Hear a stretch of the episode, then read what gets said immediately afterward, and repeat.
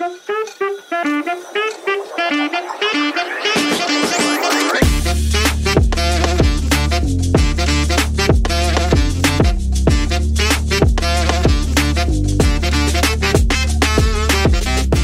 我这我是 Rod，欢迎回到重新健身。那今天的话呢，我跟大家聊聊，就是我最近在健身，然后还有做影片的时候，我常常会想说，就是我做了这一切到底是为了什么？那这时候我刚好看到一个 YouTube 影片，它是一个叫黄山料的影片。黄山料他简单来讲，他是一个作家。那具体他是什么内容，或者是他是谁，其实。我这边的话，因为资讯也比较少，所以就不跟大家做描述。那我主要是想要跟大家分享，说我看到他的影片。那他这部影片是在分享他如何找到自己喜欢的工作，然后他是写说，呃，成品年度畅销冠军的得奖感言。那成品年度畅销冠军这边来讲的话，他就是一个作家，所以他在这部影片上面，我觉得他的想法很特别，就是他想要。设定一个时间跟金钱成本去追求自己的梦想，那不管外界怎么说服他，他有说到他想要当作家的时候，他问了很多人，很多作家的前辈，那大家都说这个其实现在目前来讲的话，网络时代那么发达的时候，嗯，这个最好当一个兴趣，应该这样讲，因为这种东西已经很难透过这种方式变现了。也就是说，很多现在的作家，他现在都是以副业为主。兴趣啊，做兴趣，所以很多人他就会开始劝他说：“我觉得你这个就当兴趣就好，不要那么认真，对啊。”那外界不管怎么说服他，毕竟人都是理性跟感性交杂嘛，没有一个人他是完全理性的，所以这也就可以解释说，为什么很多人在感情上面来讲的话，常常遇到问题，尤其是工程师。那为为什么会有这个问题？就是因为我们其实不可能单单把情绪拉开做决定。像像我也是，我觉得我自认来讲的话，在做决定是一个非常感性的人，也就是我很理性的去思考事情之后，但是我做出那个决定却是一个很感性的状况。像我现在。我理性的角度来讲的话，我应该要好好的扎扎实实的工作。但感性的，我觉得，嗯，这世界不可能就是想象的这样子，一定有更多的变化，你就会去追求一些框架外的事情，对吧？所以我很佩服他这种精神，应该这样讲。因为有时候我自己也是这样子，当一个人你跟我讲的时候，我会相信；两个人跟我讲的时候，我会我会呃，不，应该说一个两一个跟一一两个跟我讲的时候，我会觉得，嗯。不一定他们讲的不是真的，但是很多第三个、第四个跟我讲，尤其是这种前辈又是这种重量级的前辈的时候，我就会开始怀疑自己是不是真的需要像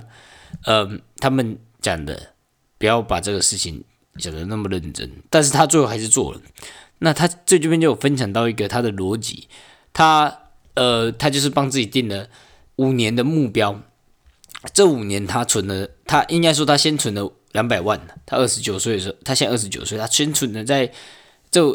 二十二岁到二十九岁先存两百万，然后帮自己约设定了一个梦想，他想要在这五年内当作家，然后出五本书，哎，十本啊，十本书，然后他想要把这些呃两百万投入在这些每个月三万的生活费来换算的话，他想要做五年，也就是他。先设定好自己有可能五年都没有收入的情况下，还有办法坚持做这件事情呢？我感这相当屌。正常来讲，呃，身边的人就会开始靠背了，尤其是我们父母或者是朋友，有些比较好的，他会担心你，就会开始跟你讲一些啊，其实社会待久了，你也知道这不是这样子运作的。应该说，大部分都是照那个框架去走，但他跳出框架，他做这个。决定就是，OK，我五年我就要待在金门，待金门可以比较隔离这种资本主义吧。我在想世世俗啦，我觉得应该是这样讲，隔离世俗这样子，所以他就设定自己在金门，然后干了五年，现在是第一年，就很幸运的，他第一年其实就得到一个不错的成绩，所以我觉得在这边可以恭喜他，他在追梦的旅途中第一年就展现一个不错的一个开始，那。这边要想他的这个概念就是五年嘛，如果没做起来就打包回家，自己那时候也才三十四岁。那有了这些经历，相信他做后续的事情也不难。那两百万再赚就有了。他的想法是这样子，所以，我我我我有点被打动到的原因，是因为可能我们两个现在处于到的一个处境是蛮相似的吧。因为我也是有一个理想想要去完成，那也是抓我原本是抓一年的时间，然后想说把自己的理想放在自媒体上面，还有自由健身上教练上面。对，所以。我觉得他的想法有点跟我有点像，只是很大的不一样是，我没有那么的清楚知道自己要的是什么，因为他有提到说他想要的很明确，就是那十个他的书籍，他觉得他只要出了那十本书籍，书籍日后留下来的可以跟他这一辈子，就像他的小孩一样，他觉得，所以这个想想法我觉得很值得借鉴，对我来讲的话，所以我想说。我自己重新思考了一下，我觉得我自己可以把目标拉长一点点。以我现在自己拥有的资金量来讲的话，我觉得我可以忍受两年完全没有收入的状况。我讲最糟的情况下，我是有办法承担的。对我觉得这两年损失掉没什么，而且说实在的，我其实放弃的应该是比这我现在有的钱还要多大的机会成。的的机会成本，因为你要想，我如果在这两年内可以工作，我一定也可以再多赚到钱存下来，对那为什么做这个决定的原因，我觉得是因为跟我自己目前的对金钱的价值观比较有大的关系。我觉得现在对我来讲，我自己的阶段是，我活着是为了要实现我自己想要做的事情，以及和朋友家人一起享受这种快乐的当下，就每个 moment 呢，那。金钱只是附加在上面而已，对，所以对我来讲，呃，如果我是他三十四岁，然后没存款，然后有了自己十个的他所描述的宝贝，对，然后儿子般的宝贝，我觉得 酷，所以我决我决定我自己想把这个目标拉到两年，就是做这个影片创作者兼自由教练的这个梦想模式，那。至少失败，我觉得两年后如果失败，我我还是有这些教学经历嘛，所以我还是可以去当健身房教练，而且也一定可以做得很好，我自己这么觉得。对，所以我觉得对我来讲，为什么我会有这个价价值观，就是诶，活的是为了实现自我价值，前置附加，这这个点其实很很奇妙，因为从以前我的家就爸我爸就是灌输给我的观念就是。要多存钱呐，未来要买房买车干嘛？结婚之类定下来的这种想法是属于比较传统思维的想法。那后来我在高中的时候也接触到巴菲特的理论，巴菲特理论的想法其实很接近我爸那种想法，钱就是要存下来，钱滚钱。只是不一样的是，一个是比较存钱派的，一个是比较投资基金派，就是一个嗯，比如你可以想象是一个是啊存银行。另外一个是啊，我要钱滚钱，然后投资之类的，对，两个比较不一样。所以我接触到巴菲特的时候，我会我觉得干很新奇，妈的，钱竟然可以钱滚钱，不用像那样子老老老实实的存着，所以可以赚大钱哦，很兴奋。小时候每个人梦想一定有赚大钱的那个 moment，所以那时候接触到巴菲特的理论，但后来不知道为什么就慢慢的改变了这个想法了。我在想，可能是因为我近几年来越来越常跟自己沟通，知道自己内心想要的其实跟金钱没有太大的关系，很多自己想要的事情只是呃被金钱包装起来而已。那个核心价值并不是金钱可以买得到的。例如，很多人想要买车、买房这种东西，你可以把它解释成，呃，房子像是安全感的包装品、安定感的包装品，车子可以。比喻成，嗯，这种，呃，自我价值肯定感，这样讲好了。有一台车子，你感觉被这个社会肯定的感觉。所以有有些核心的想法是，你开始可以慢慢的知道自己要的是什么，而不一定需要钱。当然，有些你可以用钱来达成。只是我自己来讲的话，我是比较不喜欢用钱达成的事情，因为我觉得如果用钱可以达成的事情，太多人都可以达成。所以我骨子里就是有一种干，如果人家都可以，我就偏不要做这件事情，你懂吗？当今天我今天在假设我今天在一个班上好了，有老师说呃，要吃饭还面啊？不会，这例子太烂了。看我，我不会对食物有这种问题。假设今天啊，好，社团，哦，大大家要上哪个社团？你们要打高尔夫球还是篮球？那如果是我的话，我一定是选高尔夫球，